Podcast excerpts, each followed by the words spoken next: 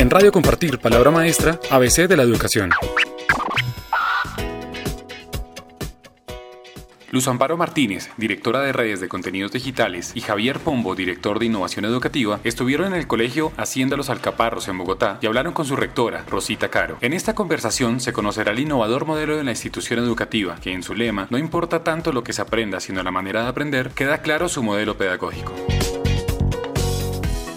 competencias de tu manera de ver, tu experiencia, cómo has logrado llegar a ese concepto de competencias siglo XXI, ¿qué son? las competencias del siglo XXI? Bueno, a mí me da un poco de, miedo, digamos, estas entrevistas, porque, porque de todos modos, todos los colegios, todos los colegios, en, en cierta manera, son como, como cultivos de café de origen porque la educación ha sido un poco así, ¿cierto? A pesar de que existen eh, políticas comunes o aparecen metodologías o formas de hacer las cosas o la investigación va demostrando cosas, de todos modos a lo que uno se enfrenta cada día son a seres humanos, seres humanos maestros, seres humanos papás que adoran sus hijos, seres humanos niños que cometen eh, errores y horrores ahora también, ¿no? Entonces, pues la vida de un colegio es una vida em, que no se puede regir, digamos, por tanta mm, normatividad o conceptualidad, porque se da mucho en la relación uno a uno, en la relación más directa, en el seguimiento de una problemática, en el encuentro con las personas. Entonces, em, pues todo lo que uno va estudiando y todo lo que uno va comprendiendo y todo, pues cobra realidad en la relación, pedagógica que uno tiene dentro de la institución. Entonces, es, es difícil decir, es que la metodología aquí es así o es así. Mm, sí, existe un orden que se ha creado para, sobre el que aterriza toda la relación pedagógica, pero ese orden se altera, se ensambla de otra manera, se encuentra de otra manera. Y creo que precisamente esa es una de las competencias del siglo XXI, tener la capacidad de proyectar en la institución una manera de repensarse diariamente, sí desde unos principios, pero una posibilidad de hacer adaptaciones permanentes a las diferencias, a las diversidades, a las propuestas que van trayendo las personas. Entonces, creo que, ese es un punto de partida em, esencial para entender uno que no es un proceso frío, no, es un, eh, no es un agregado a las clases, en donde dice, bueno, entonces si es en esta clase las competencias se aplican de esta manera o no, sino es como, como unos, uh, un horizonte que uno tiene en la relación que se va dando, en las múltiples relaciones que tiene la institución educativa, porque la institución educativa, pues sí, el colegio son dos niños, pero los colegios son los profesores y los colegios también son los padres de familia y los colegios también son las cosas que se van tejiendo en el país. Entonces, el liderazgo que uno hace es un liderazgo más de las miradas siempre organizadoras y convocadoras de las fortalezas que tienen los diferentes grupos y actores dentro del escenario eh, educativo. Entonces, si yo miro, digamos, como la historia de Alcaparro, se me les cuento que acabo de escribir, de escribir un libro, no sin hacer una serie de entrevistas de maestros para entender cómo se mueve aquí el tema de la paz en este colegio. Em, pues yo miro la historia de Alcaparros, en, digamos, como, como en su primer momento de fundación y luego cómo se va encontrando con esas miradas de las competencias blandas, con esas miradas del siglo XXI y cómo vamos eh, integrando ese, lo que hoy podríamos decir es un modelo. Em, pues es bonito ver eso un poco en las raíces, porque cuando nosotros fundamos el colegio, nosotros fundamos un colegio de currículum emergente. O sea, no hay ningún currículum escrito, es más, hay más una prohibición de escribir un currículum y hay más una mirada al desarrollo humano, o hay una mirada al desarrollo humano. Entonces, ¿cuál es el potencial que los niños tienen? y, los, y los profesores vamos planeando el día a día sobre ese potencial. Pero es un colegio muy pequeño, es un colegio donde será toda la prioridad la relación alumno-profesor, eso sigue siendo así. Será toda la prioridad a la, a la relación alumno-profesor y por lo tanto es un colegio que coge una dinámica inmensa en muy poco tiempo, porque realmente los niños llegan al colegio a encontrar un menú de actividades para las cuales van no solamente a aprender, sino que se van a sentir siempre exitosos. Ese es un colegio que está muy parado entre el tema lúdico, entre el tema de lo que tú puedes hacer y en el tema de las zonas de desarrollo próximo. Y se va integrando, integrando la decisión sobre el proyecto que vamos a hacer, la decisión sobre cómo vamos a resolver el conflicto que se presentó. La decisión es siempre conjunta, siempre hablada entre niños y profesores, entre profesores y directivos, entre profesores y padres de familia. Entonces el colegio empieza a tener muy fuertemente ese talante de una toma de decisiones conjunta y esa toma de decisiones se, abre, se hace siempre y se sigue haciendo sobre la base de cuáles son las zonas de valor que nos unen. Entonces, primero siempre se despliega sobre la mesa la, fortaleza, la fortaleza por la que estamos acá, que es la que nos va a permitir superar las dificultades o las diferencias que haya que hay. Entonces, eso es un, un primer paso. Luego cuando el colegio empieza a crecer, yo siempre digo que desmesuradamente, pero pues eh, uno se enamora del éxito de sus cosas y entonces... ¿Cuántos alumnos hay? No, pues tenemos 800 alumnos y empezamos con 13. Entonces, entonces empieza como, como a crecer. Pues hay que buscar una, una manera de que esa filosofía inicial pues pueda seguirse proyectando dentro de las aulas de la misma manera a pesar de que las clases pues son más grandes y eso. Yo me encontré con las teorías, nosotros siempre hemos trabajado de mano de las teorías de una fundación que se llama la Fundación High School, que funciona en Ypsilanti, en Michigan, y que trabaja muy desde el desarrollo humano. Y cuando ya los niños, digamos, salen como del tercero de primaria y entran como en el cuarto, en quinto de primaria, pues ahí se plantea la necesidad, el colegio ha crecido mucho y el currículum emergente se hace un poco muy difícil. Muy difícil. Bioemergente. Yo llamo currículum emergente es la necesidad que nace todos los días. Ah, si estos ya aprendieron a sumar con dos cifras, entonces ahora cómo vamos a, presentar tres cifras y cómo cada profesor va desarrollando su currículum. Pero ahí se hace como muy difícil y... Muy personalizado. Muy personalizado, muy, muy personalizado por grupos pero muy desde un profesor que diseña currículum. Y los profesores entran un poco en conflicto con eso, entran un poco, dígame cómo lo hago, dígame cómo lo hago, denme unas herramientas para, para hacerlo y, y, entonces la demanda se vuelve muy grande sobre las personas que hacemos las coordinaciones académicas. Entonces toca decir, no, toca poner unas, unas metas generales, unos momentos, unos mojones que nos digan muy claramente cómo aprenden los niños. Entonces ahí me encuentro con las teorías de Marzano, de Roberto Marzano. Entonces Roberto Marzano, que yo sepa, es como el primero en educación, obviamente yo anduve también y estos, pero es el primero en educación que con esa mirada de investigación gringa y todo eso tan, tan serio que tienen ellos allá, eh, dice, no, es que la educación tiene dos caminos muy claros. Tiene el camino de lo que hay que aprender académicamente y hay que aprenderlo de acuerdo con el potencial de los niños y hay que aprender unas cosas en unos momentos específicos del desarrollo. Pero tiene un camino que él llama, lo, él lo llama en un momento los factores de no logro. Yo los convertí en los factores no académicos, pero él lo llama los factores de no logro porque en sus investigaciones muestra que unas competencias blandas si no están presentes en la persona, a pesar de que tenga una impecable formación académica, es probable que no lo lleven al éxito en la vida o en las relaciones sociales.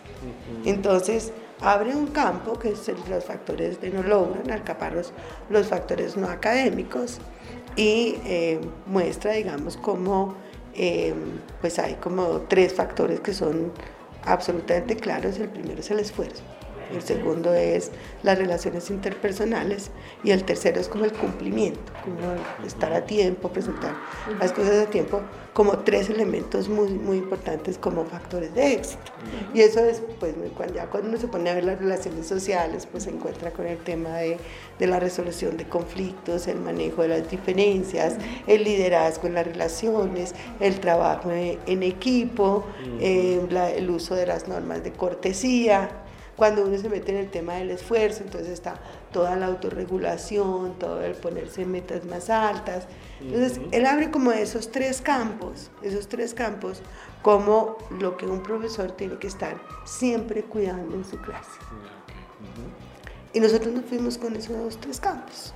Entonces, adaptamos todo nuestro, nuestro sistema para que el profesor en el aula tuviera momentos en que el liderazgo es del profesor, y hace la propuesta académica y momentos en que el liderazgo es del estudiante y entonces el profesor puede hacer el cuidado de la propuesta más de cómo se mueve este niño en el, en el, en el trabajo en equipo, cómo se mueve este niño en la toma de decisiones, cómo, cómo transfiere este niño lo que aprende en lo académico a el trabajo con otras personas y la creación de conocimiento.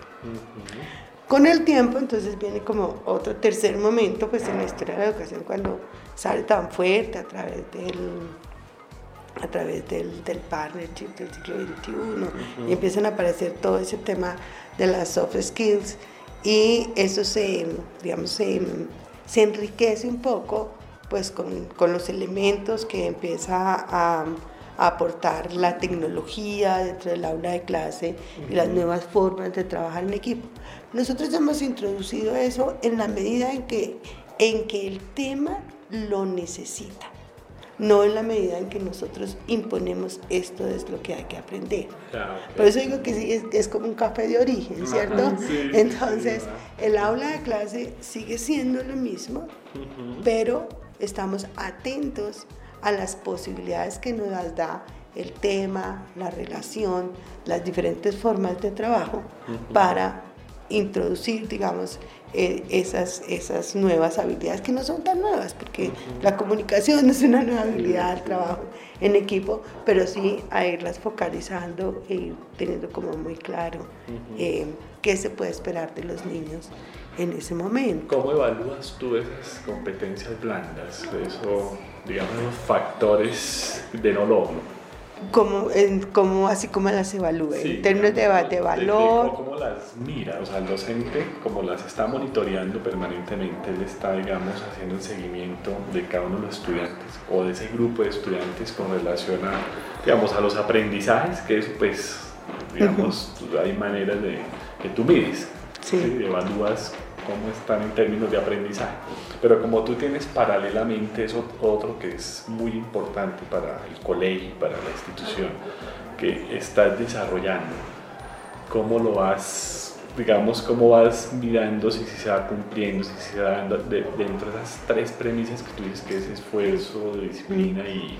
Mira, por ejemplo, ayer, ayer... Eh, con motivo de los 25 años, pues los niños hacen diferentes actividades, entonces nos invitan a las tres fundadoras y ayer había una, una actividad que nos invitaron. La actividad consistía en que su proyecto es sobre raíces. Entonces, como los proyectos tienen que tocar todas las, mm, las áreas del conocimiento y de todos modos, pues yo insisto mucho en que el proyecto, así sea muy intelectual y muy académico, tiene que tocar el corazón de los niños. Si no toca el corazón de los niños, pues ¿para qué se hace? Entonces, em, pues el proyecto es de raíces. Y entonces ya decían, pues 25 años, las raíces del colegio son ellas tres y no sé qué. Y se inventaron una actividad muy, muy bonita, no la habían hecho nunca en el colegio, que fue invitarnos a su salón y preparar un taller de pintura. Y primero nos mostraron, eh, nos hicieron como nos mostraron una serie de pinturas de Van Gogh y de otros, de otros eh, pintores pinturas de raíces. Y entonces como que nos inspiraron en esas raíces y hablaron cómo las raíces sostienen las plantas, son los nutrientes, hicieron como una metáfora de, del papel que nosotros teníamos en el, en el colegio. Entonces, eh, esa es como la parte, digamos, del taller planeado.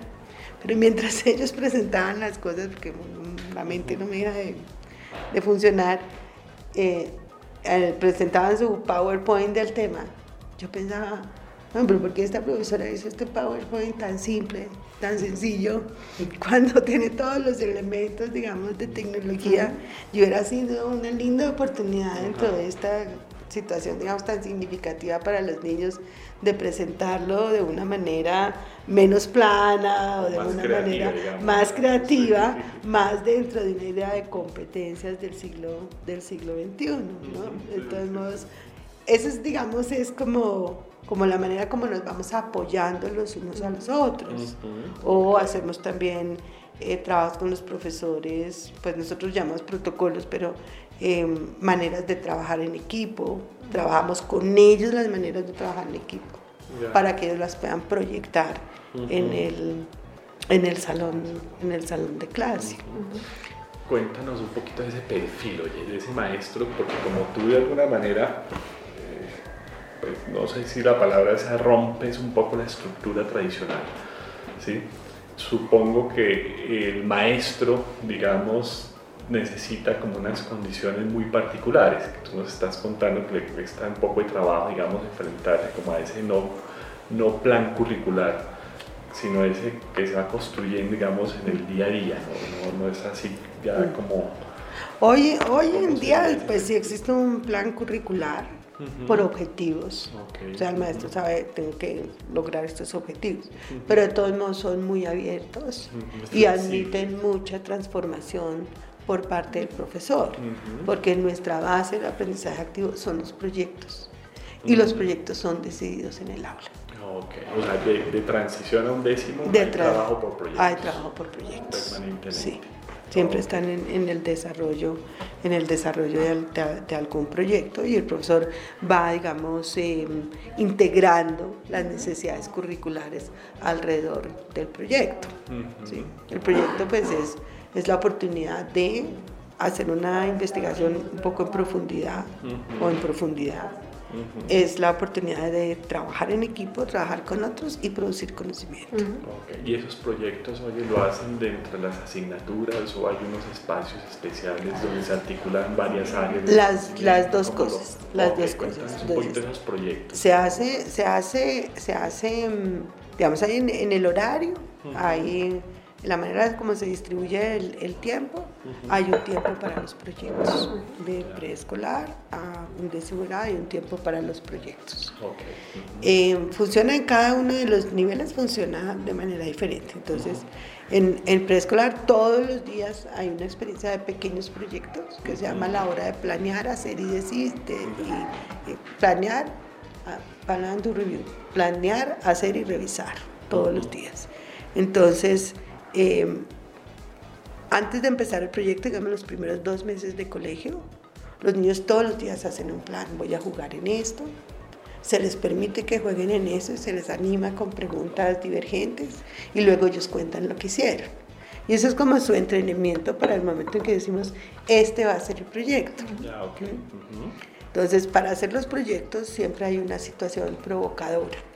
Por ejemplo, este año que estamos muy en las raíces, muy en, la, en, en quiénes somos y cómo se construye la identidad pues, de una institución o de una persona o algo. Entonces, mm, por ejemplo, llegan un día por la mañana unos niños y encuentran el salón eh, con unas mochilas o ayú colgadas, hay como una nueva decoración. Y ellos ya se las saben, eh, eh, dicen, pero ¿por qué hay mochilas? ¿Qué es lo que quieres con las mochilas? Mi mamá tiene una mochila igual, ah, pues la puedes traer, dile a tu mamá que si no la presta.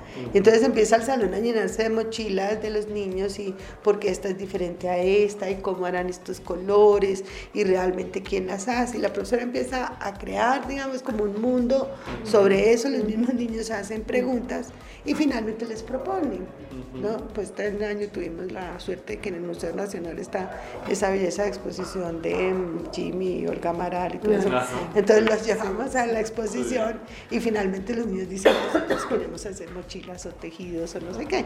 Entonces investiguemos sobre eso, quién hace en el país, en otras partes. Entonces así nace el proyecto y la profesora empieza a integrar, bueno, puedo, integrar matemáticas, puedo integrar figuras geométricas, puedo integrar pues todas las, las habilidades manuales, ¿no? Puedo integrar historia, quiénes son los guayú, cómo se forma una cultura. Pero la profesora empieza a hacer su mapa conceptual de lo que puede integrar ahí. Lo que no puede integrar ahí, clase. clase. También con pequeños proyectos de clase, pero, pero, pero se hace ahí. Lo mismo sucede en primaria. En primaria un poco más formal, en el sentido de que em, los niños participan más de la toma de decisiones, porque el niño de preescolar se deja encantar mucho de lo que la propuesta de la maestra es la que gusta. Pero los niños de primaria sí tienen sus propias ideas. Yo quiero hacer un proyecto sobre el fútbol, yo quiero hacer un proyecto. Les toca hacer un trabajo más de conversación, de, de ir explorando. Por ejemplo, nos querían hacer un proyecto de magia y nos tocó pues transar con ellos un poquito en que vamos a hacer un día de la magia, porque muy interesados en la magia, ¿no? Pero no vamos a hacer un proyecto de magia, porque no se trata de aprender un poco de trucos y, y eso. Entonces, pero, hay, pero ellos proponen, nosotros respondemos de alguna manera y luego se empieza, digamos, otro, otro, otro proyecto. Entonces, eh, y lo, con, en la escuela media los proyectos son no solamente interdisciplinarios, todos los profesores participan, los niños participan, sino que los hemos entrado mucho en la realidad colombiana, los hemos centrado mucho en procesos de paz, en procesos de género, en todas esas preguntas los niños hacen una investigación eh, fuerte, muy fuerte, realmente, una investigación fuerte. Y los más grandes...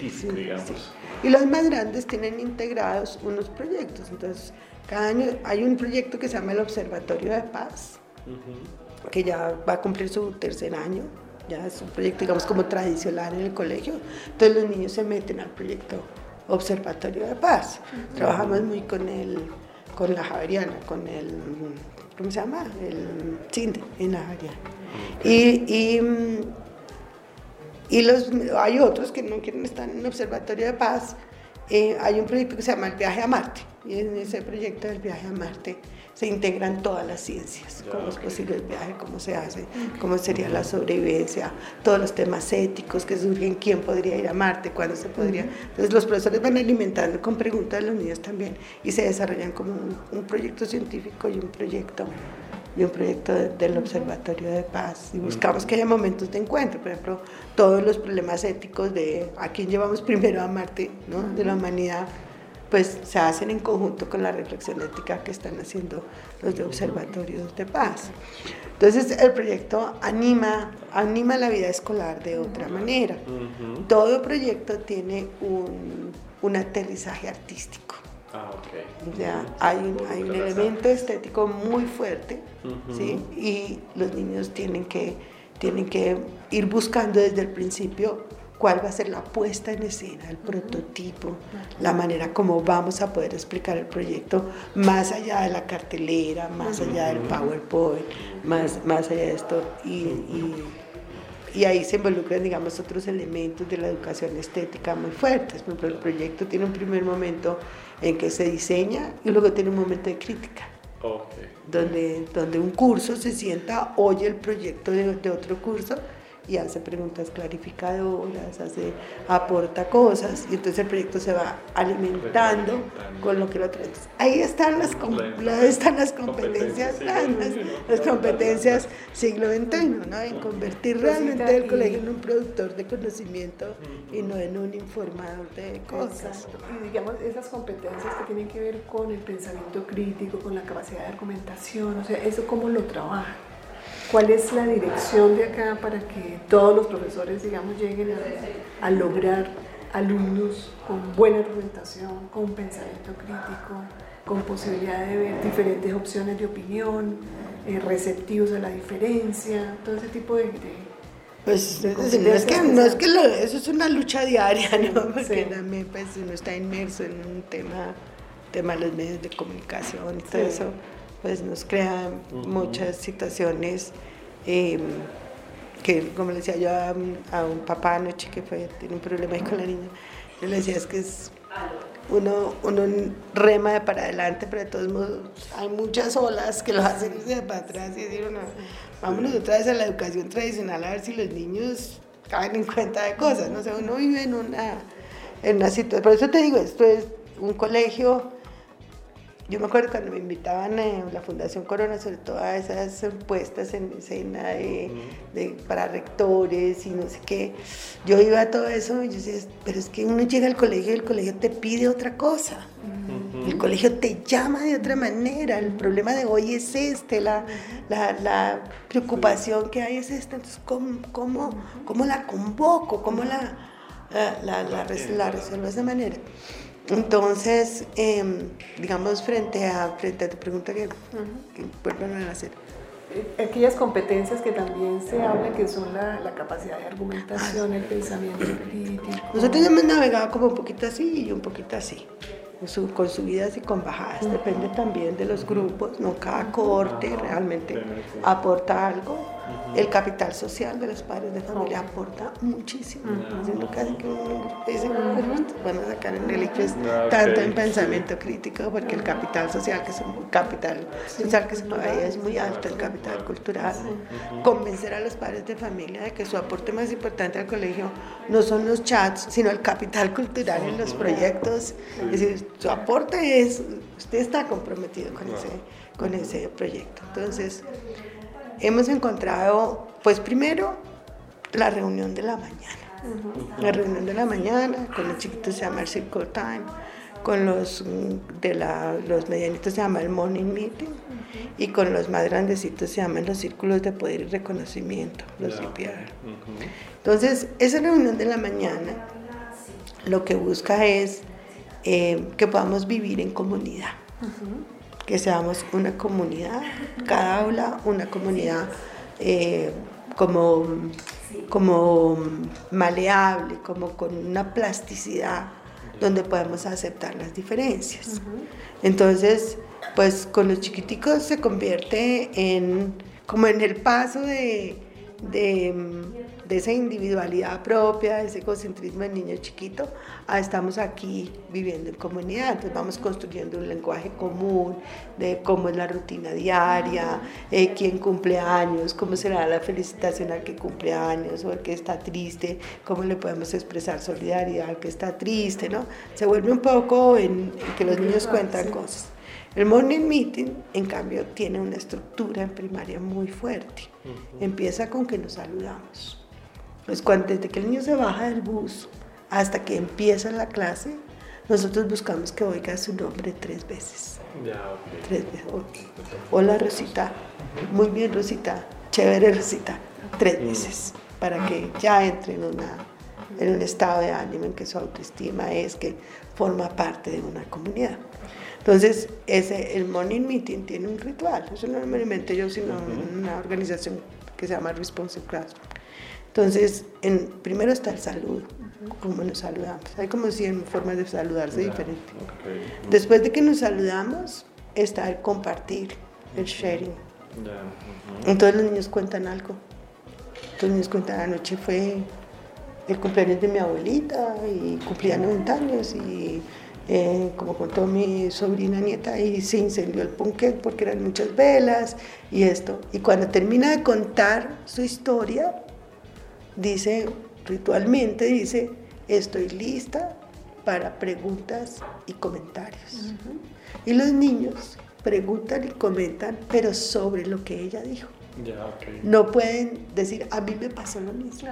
Porque es que lo Porque es que lo escucho, lo escucho. Entonces espera que en toda primaria, digamos, se consolide mucho el acto de oír al otro, de valorar lo que el otro dice de sentirse como muy claro en lo que el otro dice.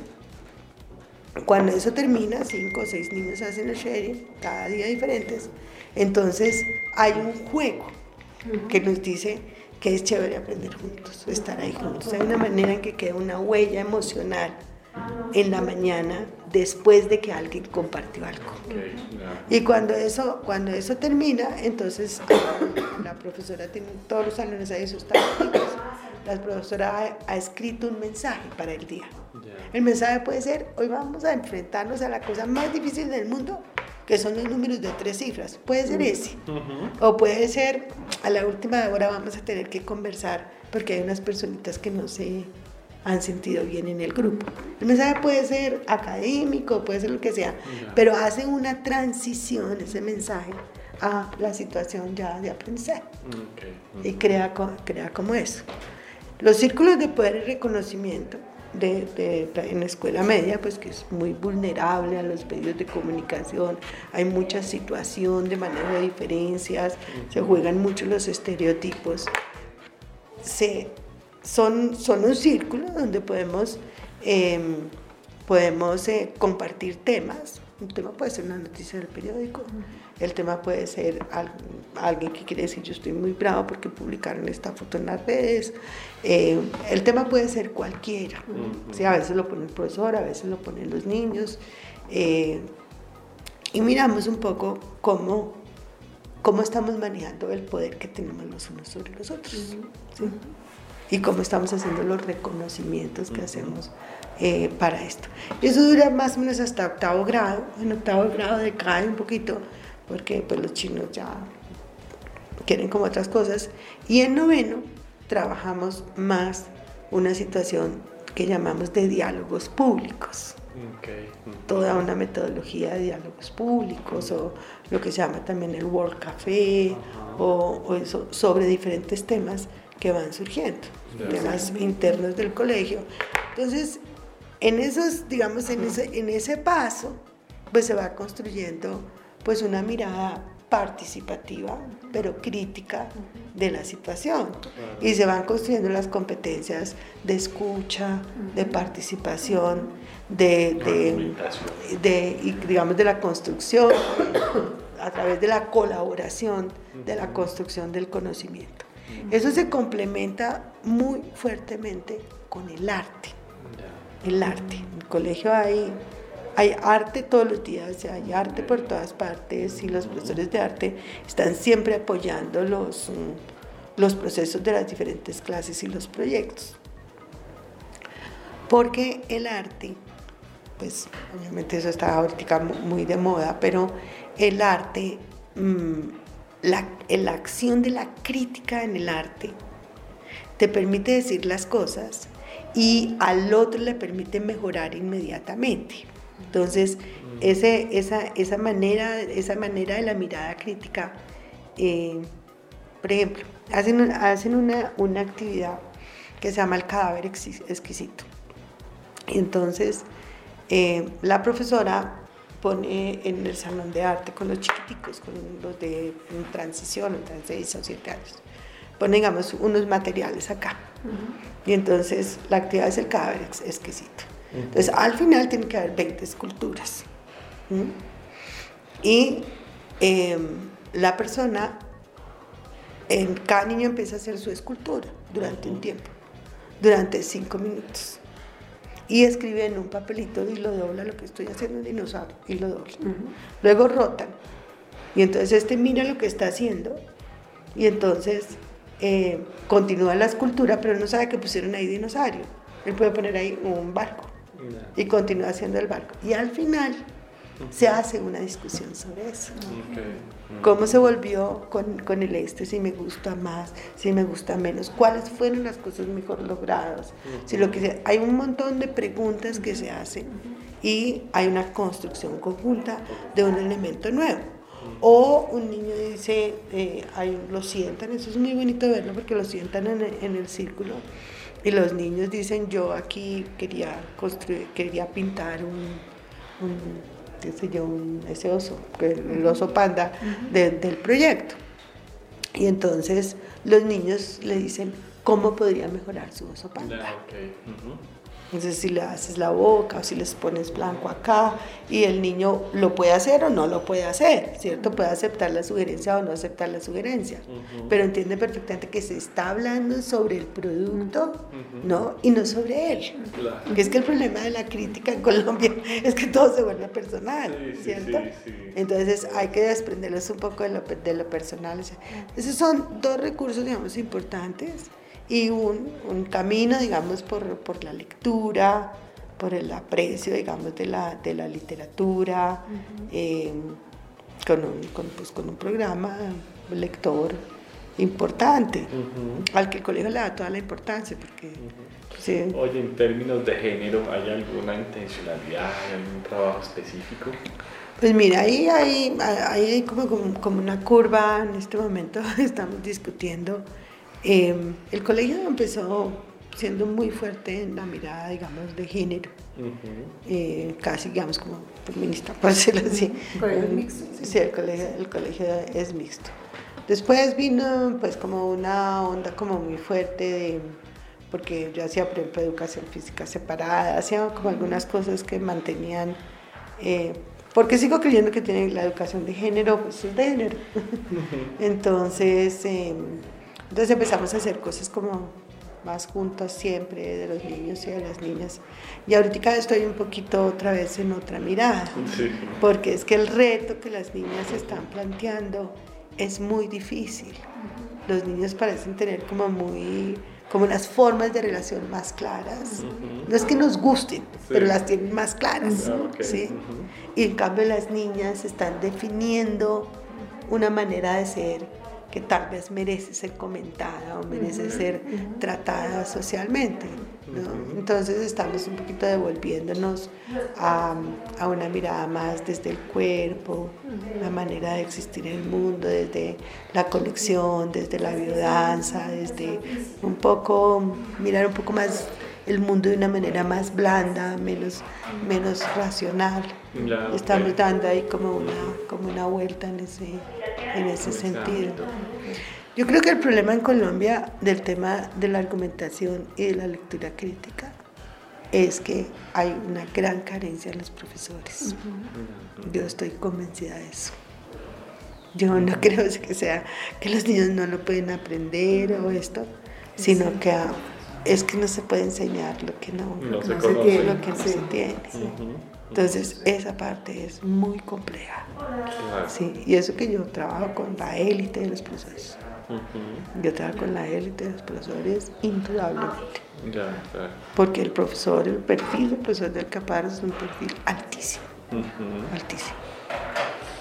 Y hacemos mucha capacitación de profesores y casi cada libro que los profesores están poniendo a leer los niños. Otra cosa que hacemos es que hay un plan lector, pero no todo se puede o no se puede, pero no todos los niños tienen que leer el mismo libro. Entonces, eh, digamos, si el, el, el, tema, o sea, el tema es la aventura o se trata de la... El profesor hace una selección de seis o siete libros. Entonces los niños pueden decir, yo una esta aventura, yo leo Simba del Marino, yo leo esto, yo leo tal.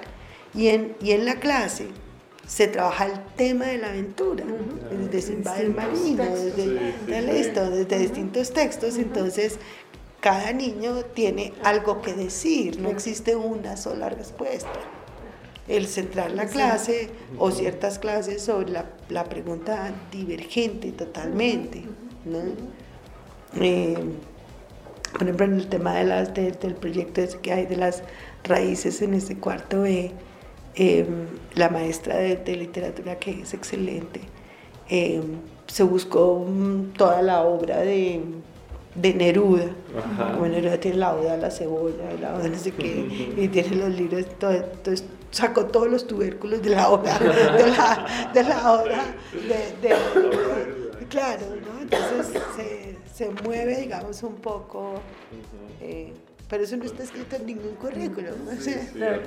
Bueno, le toca a la profesora entender, bueno, me toca enseñar la metáfora, pero entonces está en el proyecto de raíces, entonces ¿de dónde, ¿De dónde, me tengo para, para, para, esto? Entonces es un profesor muy creativo, un profesor trabajan mucho en equipo los profesores de los tres cursos, con muchos protocolos de crítica. Yo quiero, quiero, por ejemplo, hay reuniones en que un profesor quiere presentar esto, entonces los otros hacen la crítica con el protocolo de, de, crítica para... Rosita, con respecto a esa reflexión que hacen de los maestros, de lo que tienen y no, no tienen, ¿cómo ves el sector público? y la educación pública? Es una pregunta difícil, digamos. ¿Un modelo como este es extrapolable? Nosotros estamos trabajando mucho con el Colegio del Salitre.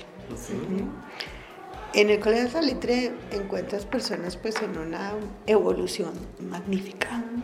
Por ejemplo, el rector o la, coordinadora académica, eh, pues son personas de avanzadas, son personas con una preparación muy buena y que se la luchan duro. Y dentro del grupo de maestros hay, hay unas profesoras que realmente pues se le pegan el se le pegan y además tienen la sensibilidad y además se mueven un poco en, en, en, también como en las dos aguas de estos niños tienen que aprender, pero también hay que protegerlos porque hay unos temas de violencia familiar y todo eso, pues son unas problemáticas muy, muy grandes. Pues y encuentra uno otras personas que simplemente no, simplemente es así, simplemente el, el, el, el tema, digamos, como eh, gremial se impone sobre eso. Yo hablaba el otro día con él y decía, pero pero pues es decir, eso tiene que ocuparte otras horas, pero es cuando estás allá adentro,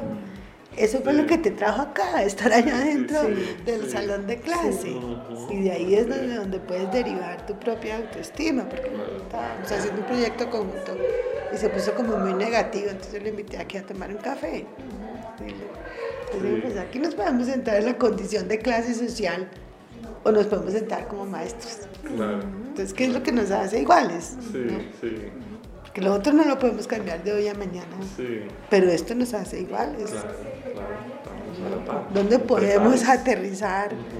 En donde los podamos entender y qué te haría a ti feliz que nosotros hiciéramos en ese sentido, que es donde nos podemos entender. Sí. ¿no? Pero sí es, sí es un poco como, como hay, es decir, hay como un continuo donde tú dices, estas personas están en la avanzada y estas personas pues son, son una ancla, son una restricción fuerte para la, para, la educación. Para la transformación. Para el colegio. De la, pues bueno, sí, bueno pues muchas gracias, de verdad. No, Entonces vamos a sacar